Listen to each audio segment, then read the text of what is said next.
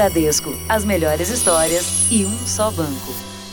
Olá, boa noite. Boa noite. O caso Cupertino. A repórter Thaís Furlan e o produtor Éder Fritz entraram na fazenda onde o assassino do ator Rafael Miguel ficou escondido até o fim do mês passado. A propriedade fica no Paraguai e é de um brasileiro.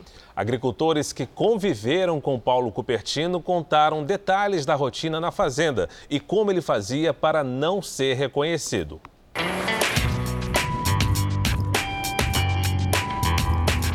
O caminho até a cidade onde fica a fazenda não é fácil. Partindo da capital Assunção, são quatro horas de viagem.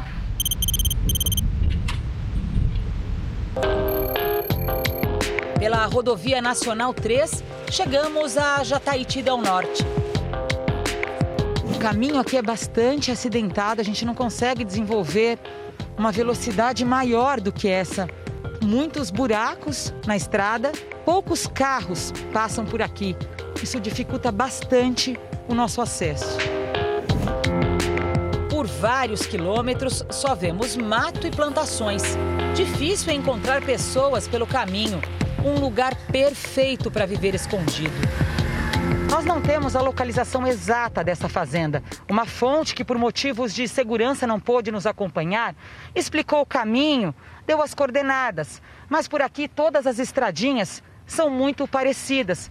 Por isso, está bastante difícil da gente encontrar. Depois de muita procura, fomos surpreendidos por pessoas com comportamentos suspeitos. Tem, tem um carro que está seguindo aqui, uma motocicleta. O rapaz pegou é. o telefone ali para ligar agora, quando viu a gente, abriu é, então. o carro. Acho que agora é a hora da gente voltar. Com o pôr do sol, decidimos encerrar as buscas. Na manhã seguinte, a procura pelo endereço começou cedinho, assim que o dia clareou. Depois de pouco mais de uma hora de estrada de terra, a gente chega, enfim, à fazenda produtora de soja, destino de Paulo Cupertino, assim que ele fugiu do Brasil. É uma propriedade imensa numa área bem isolada do interior do Paraguai. Lugar é tão afastado que seria improvável Cupertino ser reconhecido por alguém na região, ainda mais sendo um estrangeiro. A investigação aponta que foi aqui que o assassino do ator Rafael Miguel e dos pais dele aterrizou em 27 de outubro.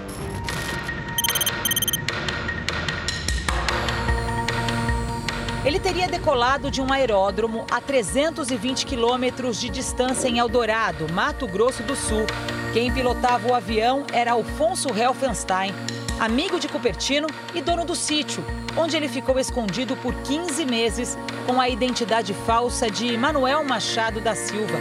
A revelação foi exibida em primeira mão pelo Jornal da Record.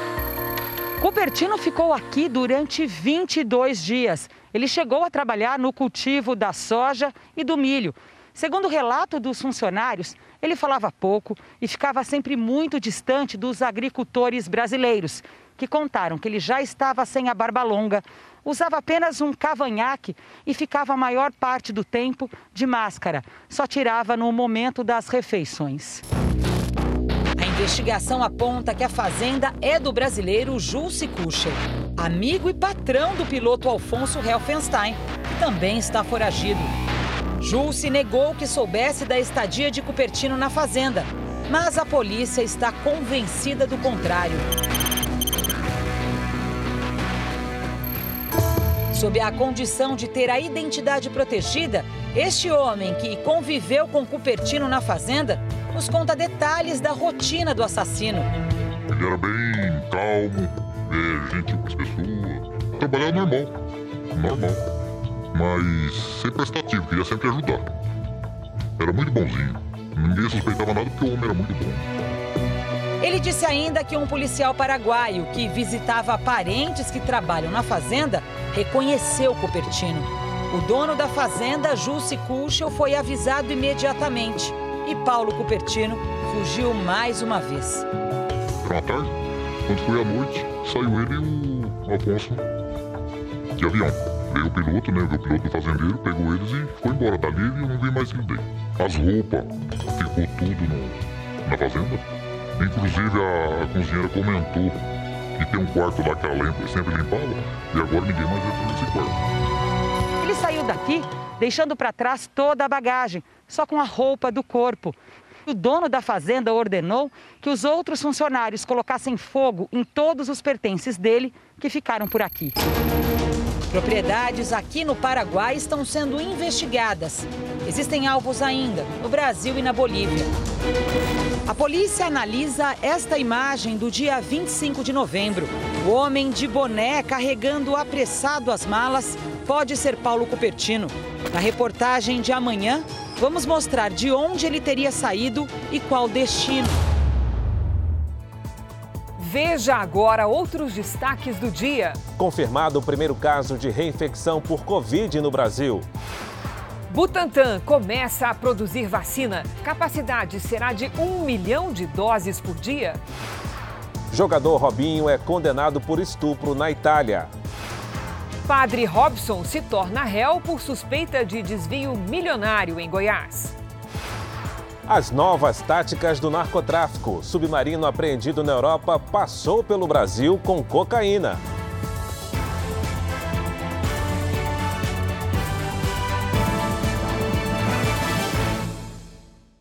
Oferecimento: Bradesco, as melhores histórias e um só banco.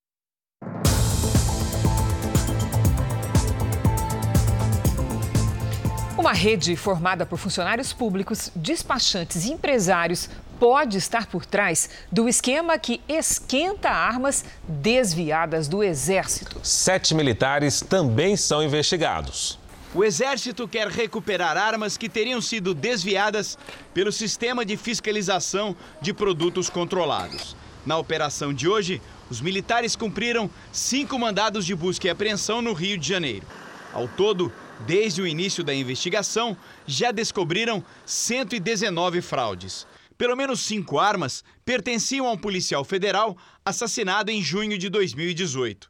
Elas deveriam ter sido recolhidas e destruídas. Essas armas que estavam no nome e continuam no nome desse policial federal, junto ao Sistema Nacional de Armas da Polícia Federal, agora constam no sistema de fiscalização de produtos controlados do Exército, em nome de outras pessoas. Então, as armas, elas aparentemente foram esquentadas e passadas para outra, outras pessoas. Em um dos endereços, o Exército encontrou outras duas armas sem registro. O dono foi preso em flagrante por posse ilegal. Ele pagou fiança e vai responder em liberdade. Uma denúncia feita pelo Jornal da Record em maio deste ano foi incluída nessa investigação. O empresário foi preso por promover rachas em estradas federais. Ele tinha em casa armas com registros suspeitos. Esses documentos foram emitidos pelo tenente-coronel Alexandre de Almeida, que já era investigado por irregularidades no sistema de fiscalização do Exército. O oficial chegou a ser preso e hoje responde em liberdade por posse ilegal de arma. Preencheu, no exercício da sua função, todos os procedimentos necessários para concessão ou em deferimento dos registros de atiradores naquela ocasião. Há um processo administrativo para isso, com normas, com exceções, e todas foram realizadas dentro de um procedimento legal. A promotoria militar faz um levantamento minucioso em todas as licenças assinadas pelo tenente-coronel. Já foram recuperadas armas em clubes de tiro, empresas de segurança e na casa de colecionadores. A Força Tarefa acredita que exista uma rede de funcionários públicos, despachantes e empresários por trás desses desvios de armas no Exército.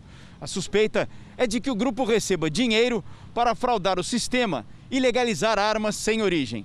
Pelo menos outros sete militares são investigados. Existem bastantes, bastante crimes que podem ser imputados a esses investigados. Corrupção ativa, passiva, falsidade ideológica, inserção de dados falsos em sistema informatizado, é, organização criminosa. A Polícia Federal realizou hoje a maior operação para combater fraudes no auxílio emergencial. 14 estados foram alvos da operação. No Rio de Janeiro, quatro pessoas foram presas. Três fazem parte da mesma família.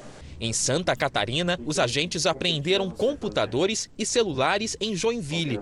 Dois irmãos são suspeitos de desviar mais de 18 mil reais. Em São Paulo, uma bancária é investigada suspeita de facilitar as fraudes. Segundo a PF, muitos dos envolvidos já têm participação em desvios de outros benefícios do governo. A Força Tarefa conseguiu cancelar ou bloquear mais de 3 milhões e 800 mil pedidos irregulares de auxílio emergencial. A medida impediu que quase 2 bilhões e meio de reais saíssem dos cofres públicos e fossem parar no bolso de quem não precisa de ajuda. Nós também focamos em é, ações é, de fraude que simulam uma transação comercial, ou seja, as pessoas eh, se cadastram em gerenciadoras de pagamento, emitem boletos. Após uma habilitação fraudulenta no aplicativo Caixa Tem, eles fazem o pagamento dessas ordens, né, dessas, desses boletos, e revertem o valor em prol dos fraudadores. Regina foi vítima desses fraudadores. A dona de casa está desempregada há cinco anos e só recebeu a primeira parcela do auxílio emergencial a ajuda durou pouco. Eu fui no caixa, o seu benefício já foi, já foi sacado. Eu mesmo, até hoje, eu não consegui sacar nada. Desde de abril para cá. O padre Robson de Oliveira Pereira virou réu no processo que investiga desvio milionário durante a construção de uma igreja em Goiás. A repórter Revana Oliveira tem as informações para gente. Boa noite, Revana.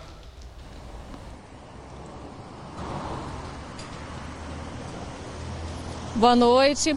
A Justiça aceitou os argumentos do Ministério Público de que Padre Robson chefiava uma suposta organização criminosa. Organização esta que arrecadava dinheiro dos fiéis e desviava parte dos valores para negócios particulares, beneficiando amigos e parentes. O esquema vinha sendo investigado desde 2018. Além do Padre Robson, outras 17 pessoas também foram denunciadas pelos crimes de organização criminosa, apropriação apropriação indébita, falsidade ideológica e lavagem de dinheiro. O Ministério Público aponta desvio de pelo menos 11 milhões de reais. Segundo o advogado de defesa de Padre Robson, essas acusações, a aceitação da denúncia não se justifica. Cris Fara. Obrigado, Revana.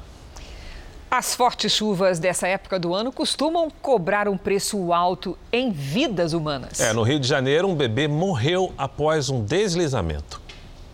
A lama deslizou e derrubou quatro casas. Em uma delas, uma família inteira foi soterrada. A gente pegou e entrou ali na hora, aí vai cavando, vai cavando na mão mesmo, todo mundo naquele desespero.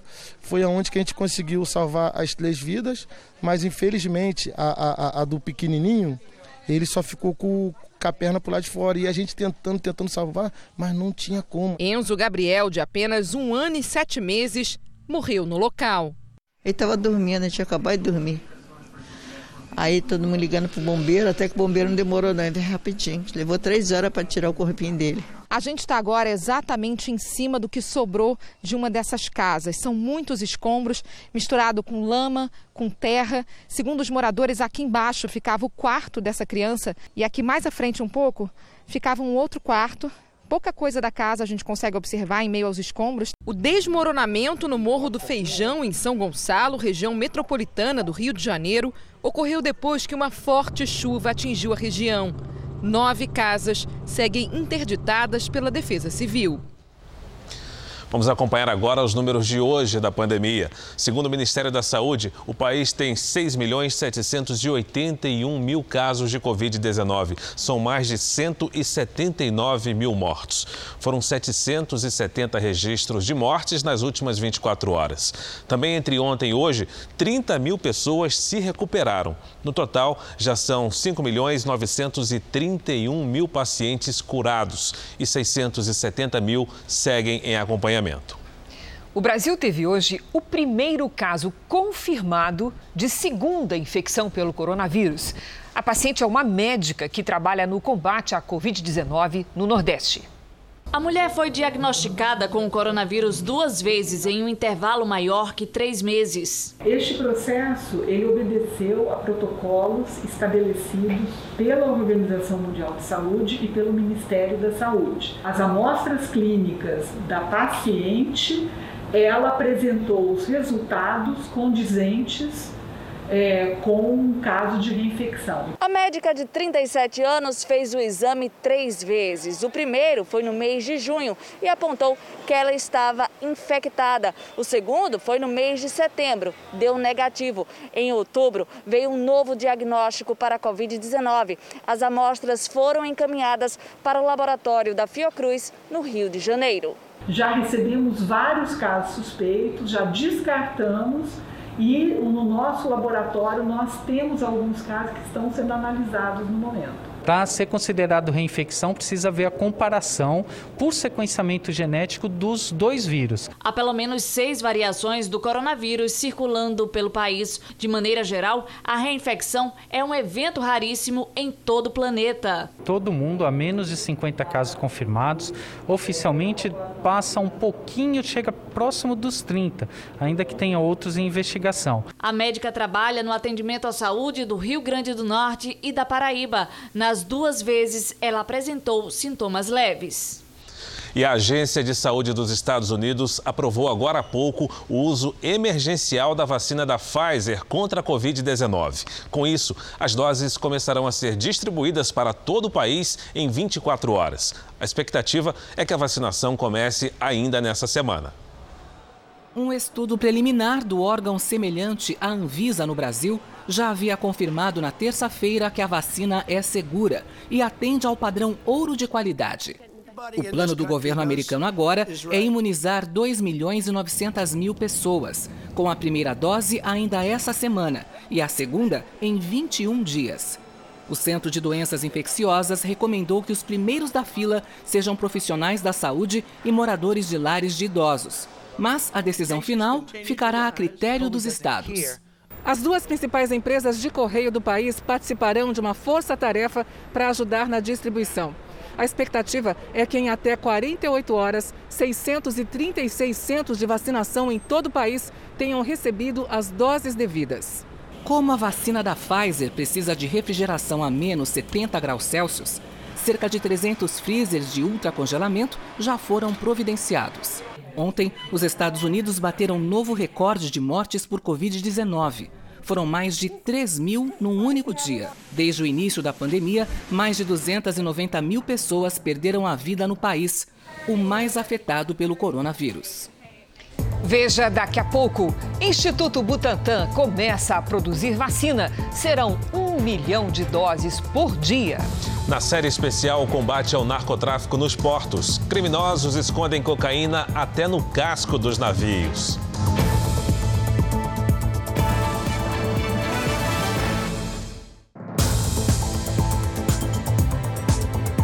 O presidente Jair Bolsonaro disse hoje em visita ao Rio Grande do Sul que a pandemia está acabando presidente desembarcou pela manhã em Porto Alegre. Ao lado de ministros e do governador Eduardo Leite, Bolsonaro inaugurou o eixo principal da Ponte do Guaíba, com investimentos de cerca de 760 milhões de reais. Durante a visita, Bolsonaro falou sobre a pandemia. Mesmo com o aumento de casos e mortes na maior parte do país, o presidente acredita que a pandemia esteja na fase final. E permite falar um pouco do governo, porque ainda estamos vivendo um finalzinho de pandemia. O nosso governo, levando-se em conta outros países do mundo, foi aquele que melhor se saiu, ou um dos melhores que saíram, no tocante à economia. Uma produtora de vídeos e conteúdo digital que presta serviços ao governo federal fez um trabalho de graça para Renan Bolsonaro, filho mais jovem do presidente Jair Bolsonaro. De Brasília, o repórter Matheus Escavadini tem mais informações. Boa noite, Matheus.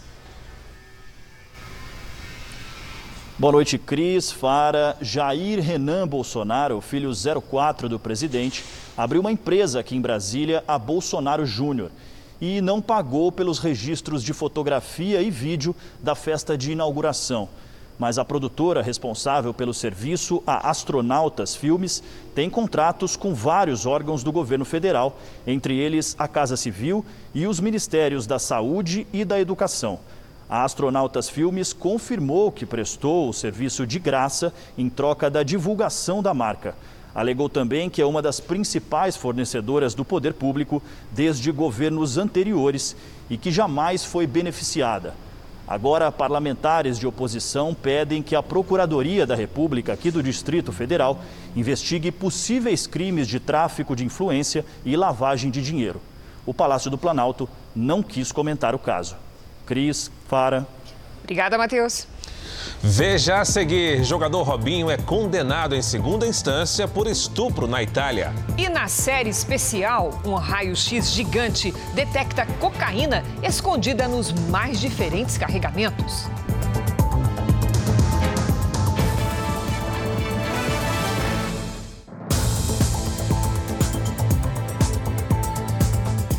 O atacante Robinho foi condenado na Itália por estupro, agora também na segunda instância. A pena de nove anos de prisão foi mantida. A defesa do jogador pode recorrer da decisão. Robinho voltou a estampar os jornais italianos e, mais uma vez, fora das páginas esportivas. Foi a notícia da condenação pela Corte de Milão em segunda instância que ganhou a primeira página. O tribunal reafirmou a pena de nove anos de prisão. Ele e o amigo Ricardo Falco foram considerados culpados pelo estupro de uma mulher albanesa em uma casa noturna na cidade italiana em janeiro de 2013. Na época, Robinho era um dos principais jogadores do Milan. De acordo com o depoimento da vítima, hoje com 30 anos, ela tinha bebido demais e teve relações sexuais sem consentimento. Versão que a defesa de Robinho tentou derrubar hoje com um relatório de 65 páginas.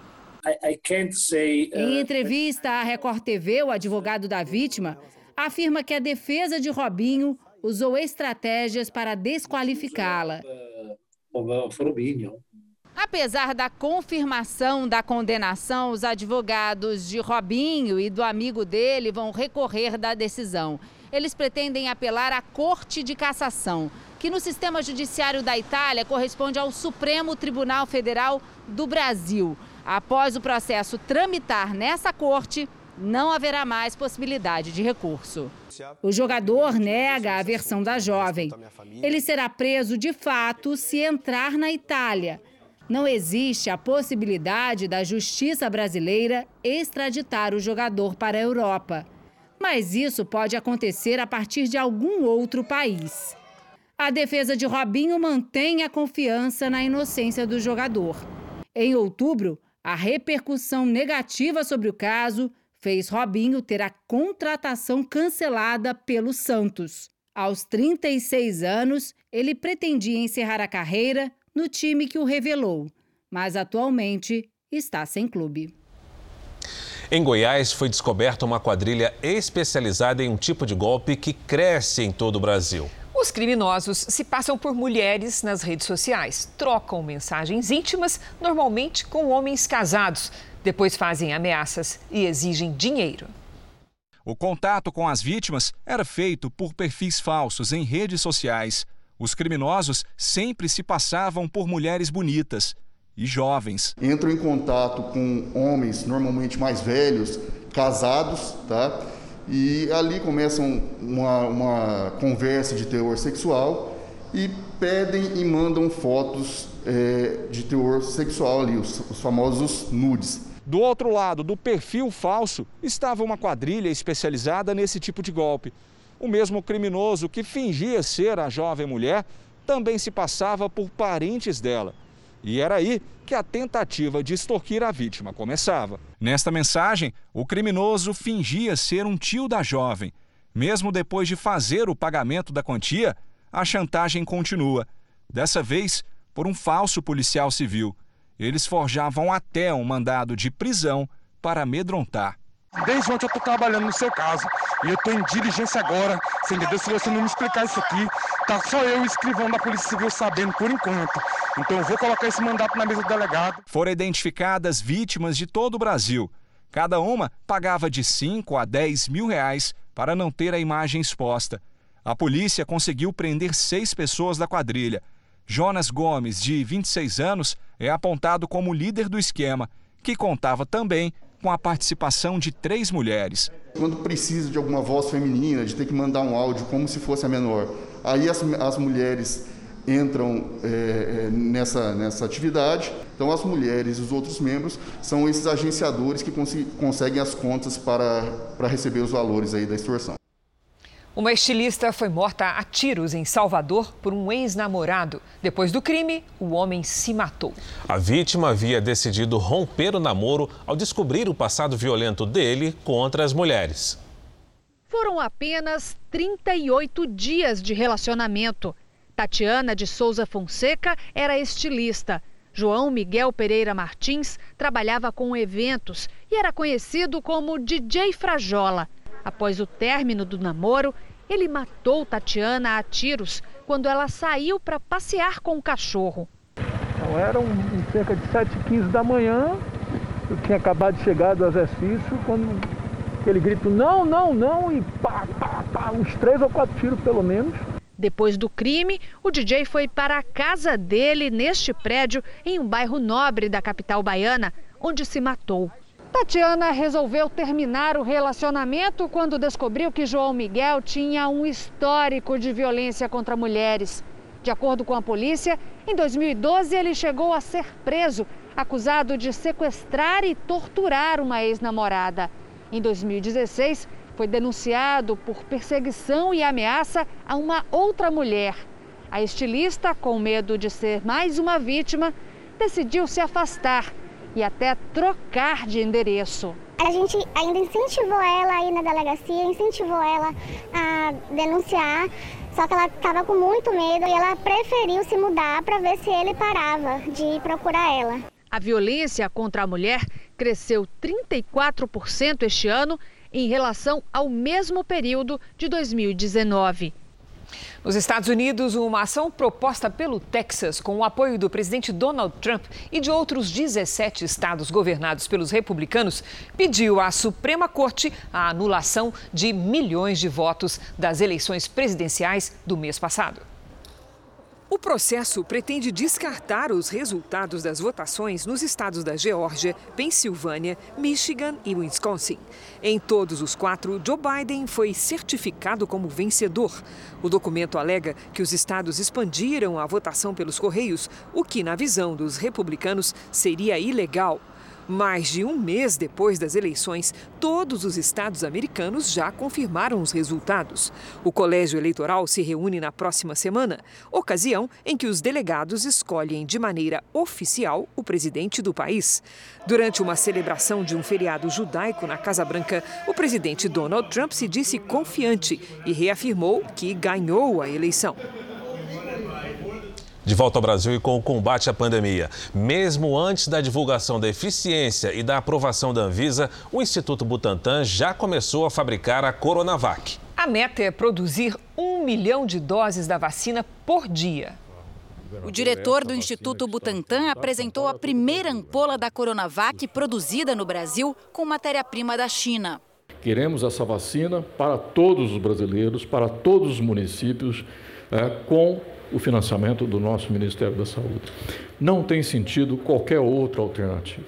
Se o ministro se dispuser, basta me telefonar para reforçar a produção, além dos 245 funcionários que já trabalham aqui no Instituto Butantan, 120 técnicos serão contratados para que a fábrica funcione 24 horas, 7 dias da semana. A capacidade diária vai ser de 1 milhão de vacinas. 12 estados já formalizaram a intenção de usar a Coronavac para imunizar a população. Segundo o diretor do Instituto, 276 municípios também se interessaram pela vacina. O presidente da Federação Catarinense dos Municípios, Paulo Vaz, é um deles. Onde que a gente quer ter acesso à vacina Coronavac assim que ela for aprovada pela Anvisa, cientificamente comprovada, né? E garantir também segurança sanitária para os nossos cidadãos. O governador João Dória voltou a dizer que a primeira fase da campanha de vacinação no estado começará em 25 de janeiro. O que nós desejamos do Ministério da Saúde é uma manifestação clara, objetiva, escrita, divulgada nos meios de comunicação de que a vacina do Butantan, a Coronavac, fará parte do Programa Nacional de Imunização, assim como todas as demais vacinas, que igualmente a vacina do Butantan forem aprovadas pela Anvisa. A Agência Nacional de Vigilância Sanitária divulgou normas que permitirão uma autorização emergencial mais rápida para vacinas contra a Covid-19. Pelas regras, a Anvisa poderá analisar e aprovar pedidos de uso experimental e emergencial da vacina feitos por laboratórios. A vacina temporária emergencial poderá ser interrompida a qualquer momento e não está permitida a vacinação em massa, apenas em grupos específicos. Nesta fase, a vacina também não pode ser comercializada. É muito pertinente e talvez imprescindível que a Anvisa proponha procedimentos temporários para o uso emergencial dessas vacinas, considerando que os benefícios conhecidos e os poten e potenciais podem ser maiores que os riscos. Enquanto o Ministério da Saúde estima que um registro definitivo para uma vacina contra a Covid-19 demore cerca de 60 dias para ser liberado pela Anvisa, uma autorização emergencial encurtaria bastante esse prazo. Só que até agora, nenhum fabricante de vacina fez esse pedido de autorização à Agência Nacional de Vigilância Sanitária.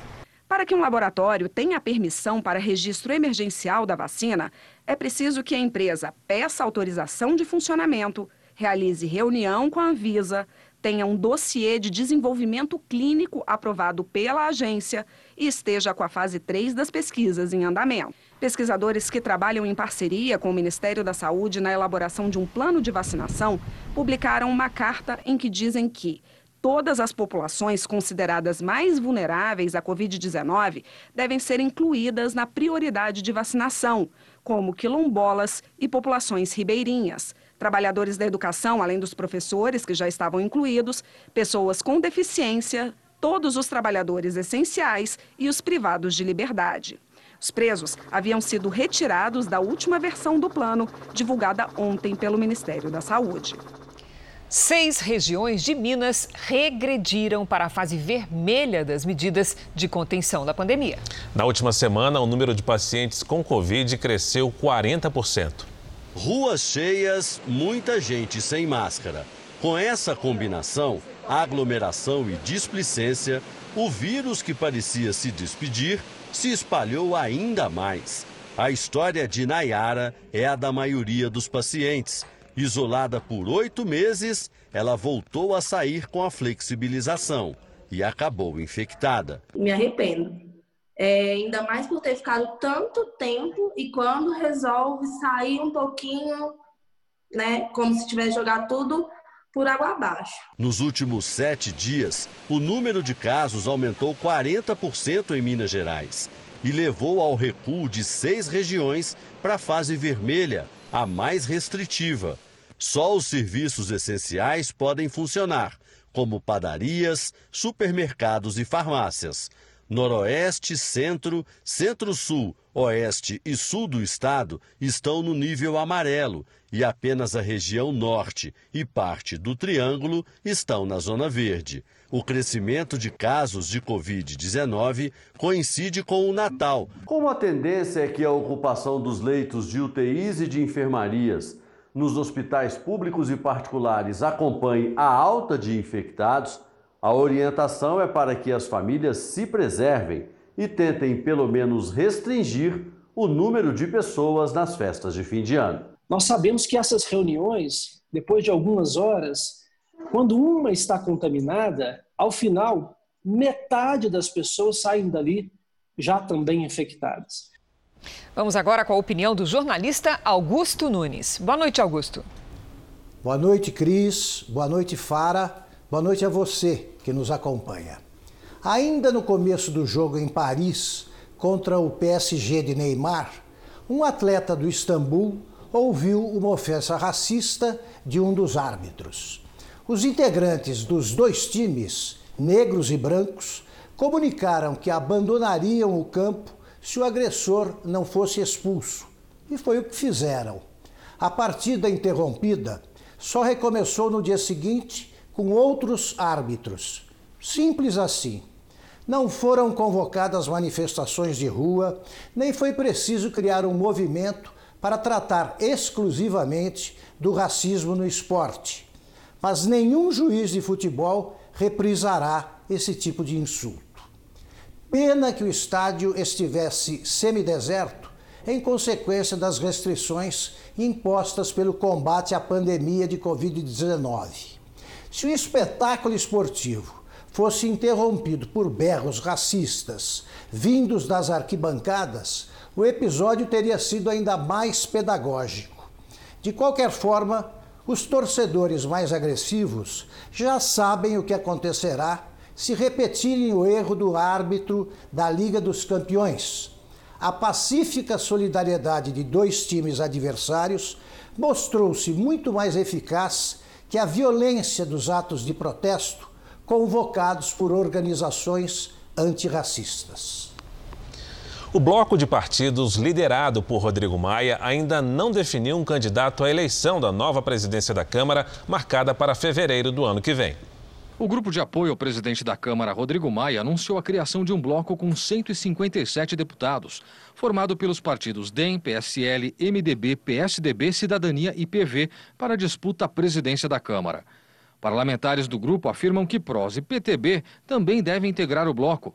Mas os dois partidos já foram anunciados como apoiadores da candidatura de Arthur Lira, do Progressistas. Em meio à demora para a escolha de um nome, Maia perdeu o apoio do Republicanos, que tem Marcos Pereira, atual vice-presidente da Câmara, como possível candidato de uma terceira via, que poderá fazer frente aos blocos de Maia e Lira, candidato do presidente Jair Bolsonaro. Maia sonhava com um candidato que recebesse apoio do Republicanos e dos partidos de oposição. Nas contas dele, se todas essas legendas estivessem unidas, o bloco poderia chegar a aproximadamente 300 dos 513 deputados para enfrentar Lira e o Centrão. Mas além da demora para a escolha de um sucessor, o presidente da Câmara também deverá lidar com divergências dentro de legendas como PT, PSB e PDT, considerados fiéis da balança para garantir a presidência da casa. Cobrado por aliados, Maia promete anunciar em breve seu candidato. Está conversando com com os partidos de esquerda, conversando com os deputados individualmente. Agora a gente precisa fechar o nome do candidato, né? os partidos precisam fechar isso para que fique mais fácil essa articulação. Né? Mas acho que há, cada vez fica mais claro que há um ambiente da candidatura do Bolsonaro né? e de uma outra candidatura que vai se formar, que vai consolidar né? É, o outro campo, né? o campo que de fato que é diálogo, mas que é a Câmara livre de qualquer interferência de outro poder. Vamos com a previsão do tempo?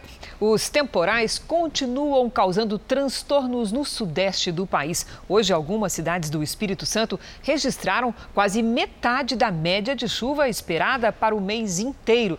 Conversamos agora com a Mariana Bispo. Boa noite, Mari. Até quando vão essas chuvas fortes? Aqui no Sudeste até amanhã, Cris. Boa noite para você, Fara, e a todos. O motivo continua sendo o intenso corredor de umidade que atua entre o norte e o sudeste do país. Em Minas Gerais, Espírito Santo e no Rio de Janeiro, o risco para deslizamentos e alagamentos continua. Na fronteira com o Uruguai, previsão de chuva forte. Tempo firme do Rio Grande do Sul até o Paraná e em grande parte do Nordeste.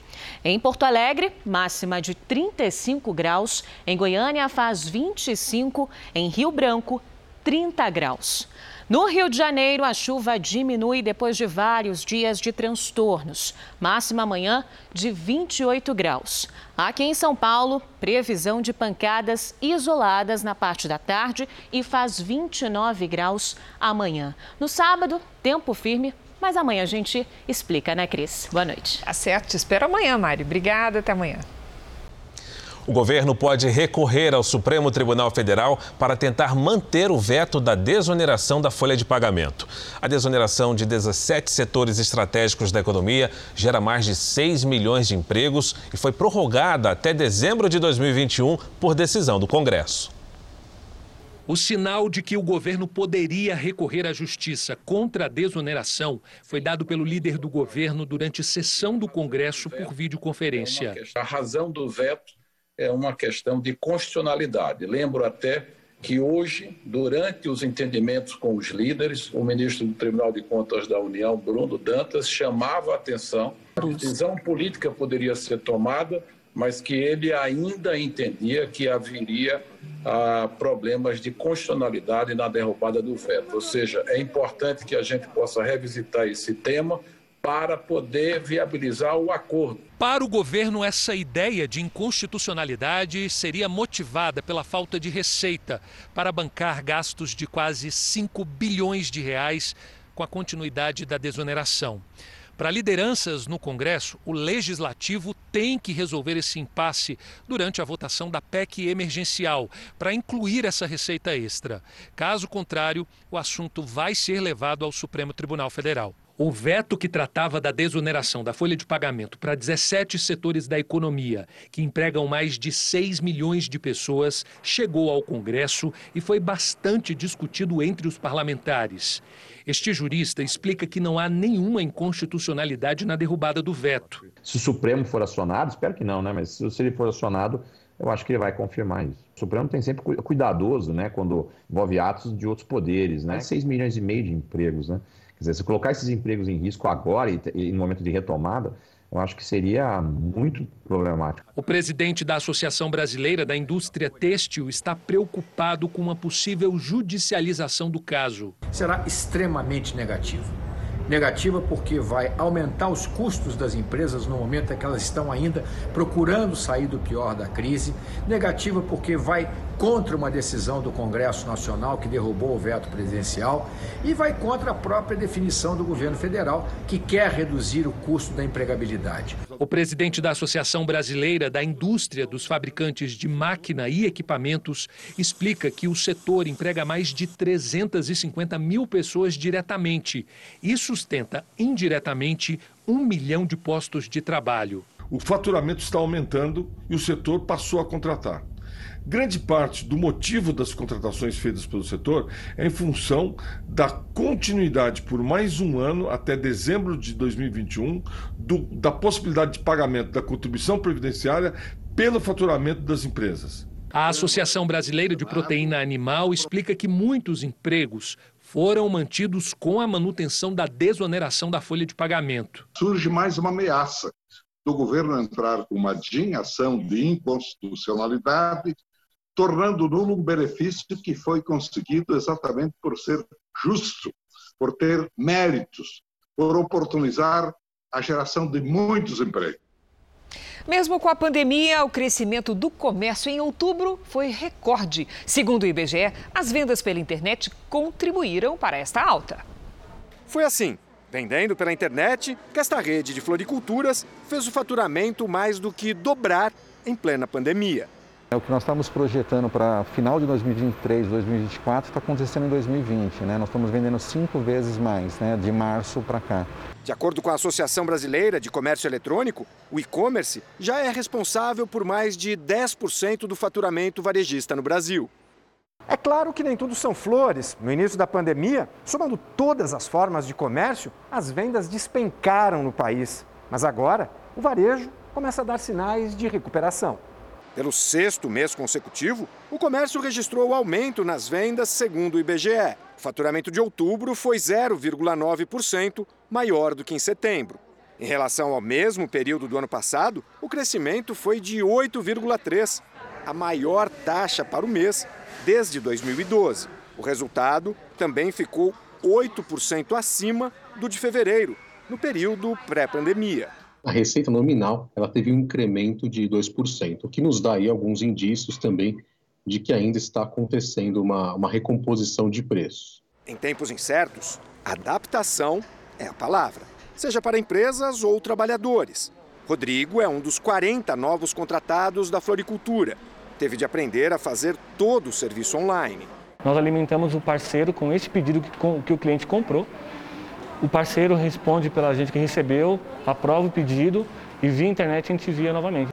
A dica para o pequeno varejista é inserir sua loja numa plataforma de vendas pela internet, geralmente gerenciada por uma grande empresa.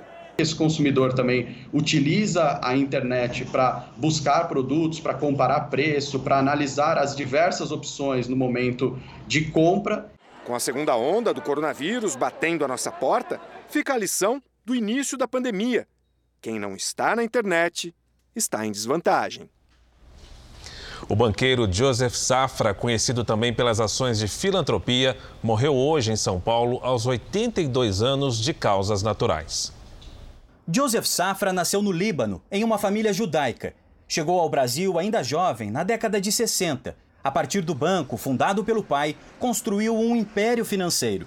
Comandou por décadas o Banco Safra, hoje com 131 agências no país e 200 bilhões de reais em ativos. Joseph Safra acumulou uma fortuna estimada em 119 bilhões de reais. Era o mais rico entre os brasileiros. Safra mantinha um perfil discreto Deu poucas entrevistas, não costumava falar sobre negócios. Tinha orgulho da cidadania brasileira e de ser torcedor do Corinthians. Era um amante das artes, um incentivador da educação e, acima de tudo, era generoso. Os hospitais, museus e as entidades israelitas de todo o país estão entre alguns dos beneficiados pela ação filantrópica de Joseph Safra. Grande homem, judeu, brasileiro, libanês, que foi um dos mais grandes banqueiros do mundo. Ele está conhecido como um homem muito humilde. Ele não gostava essa maneira do bilionário, sabe, esse lucro, tudo isso muito. E investi muito tempo a sua família, a seus amigos. Em nota, o Grupo Record prestou solidariedade à família Safra e destacou a dedicação às causas sociais, o que fez dele um homem dedicado à filantropia e que sempre esteve à frente do seu tempo. O enterro foi uma cerimônia restrita à família e amigos próximos. Joseph Safra era casado e deixa quatro filhos e 14 netos. E agora a nossa série especial. O Brasil já é considerado um dos principais entrepostos de exportação de cocaína no mundo. Tudo porque os negociadores internacionais usam a costa brasileira para alcançar a Europa. Você vai saber agora como as autoridades brasileiras combatem o envio de cocaína em contêineres de navios e as táticas dos criminosos que já despacharam do Amapá o primeiro submarino transatlântico para a Espanha.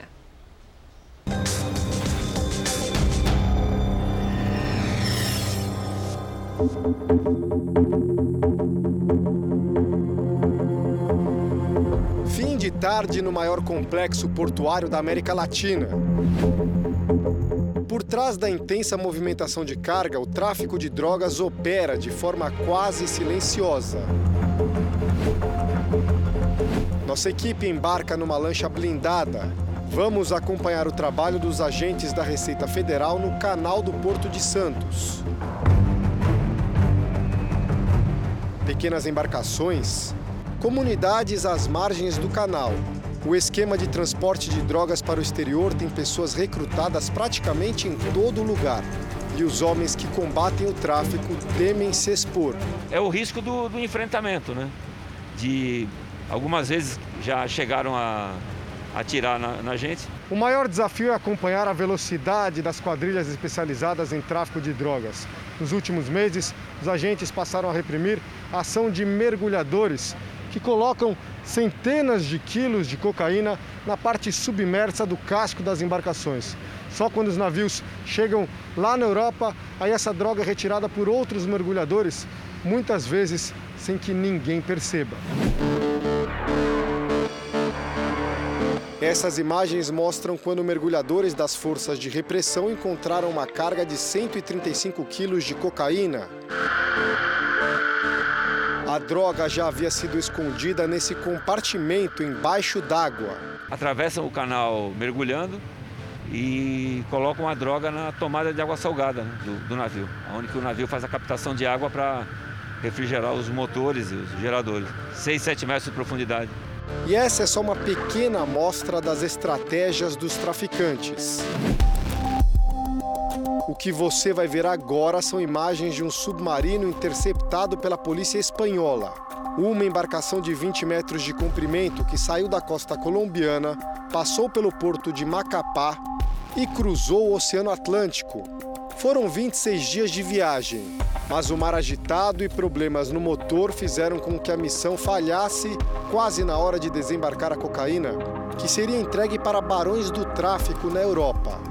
A apreensão de 3 toneladas da droga se transformou em manchete mundial.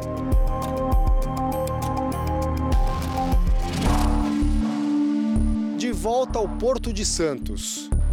O combate ao tráfico exige um trabalho de inteligência. Tudo o que acontece no Porto de Santos é monitorado eletronicamente. Isso aqui é a Central de Operações e Vigilância da Alfândega. São mais de 2.500 câmeras espalhadas. Os agentes da Receita têm acesso às imagens em tempo real. Quando há alguma suspeita, eles podem, por exemplo, aproximar o vídeo e, como todo esse material fica arquivado por até três meses, depois de uma apreensão, eles podem voltar às imagens para tentar entender como a droga foi inserida na carga. Garantir a segurança das operações e também a agilidade das operações de comércio exterior. E para você ter segurança e agilidade é, é um desafio muito grande. Para isso tem que investir em gerenciamento de risco, tem que investir em ferramentas, né, em automatização para dar conta de todas as operações. A missão de hoje dos agentes da Receita Federal aqui no terminal de cargas do Porto de Santos é vistoriar três containers suspeitos, um com amianto, um com café e um com produto químico. Eles acreditam que aqui dentro pode haver cocaína escondida que seria mandada para a Europa. Isso porque os containers passaram por scanners e as imagens apontaram divergências. E agora a gente vai acompanhar passo a passo o trabalho dos agentes. Cães farejadores entram em ação. O trabalho é minucioso. Os agentes analisam imagens que foram enviadas por esse enorme scanner. Todo caminhão que entra no porto passa pela máquina. Encontrar a droga depende de tentativa e erro ou acerto.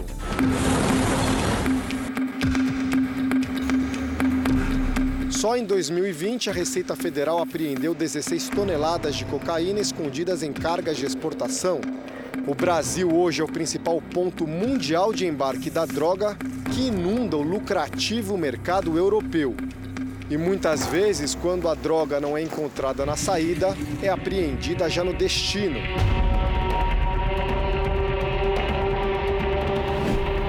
Essa é uma mega operação da polícia turca. Com a ajuda de drones de vigilância, os homens preparam uma blitz para vasculhar um cargueiro que partiu do Brasil.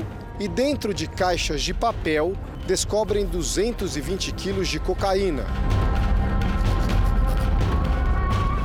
Em algum ponto é, da fragilidade da logística dessa operação, pode ser durante o trânsito do exportador até o terminal de embarque, dentro do terminal, né, se, se tiverem acesso, ou até mesmo a bordo, um container já a bordo do, do navio, é, essa droga pode ser introduzida no container. Você abrir o container, colocar a droga lá dentro e aí o outro braço da quadrilha vai abrir no porto de destino esse container e vai retirar a droga. Isso sem o conhecimento de quem está exportando aquela carga que está contida naquele container e quem está importando do outro lado. Mas o esforço de repressão, na prática, é apenas um leve golpe nas organizações de tráfico internacional. Para cada quilo apreendido, estima-se que outros 20 são contrabandeados com sucesso.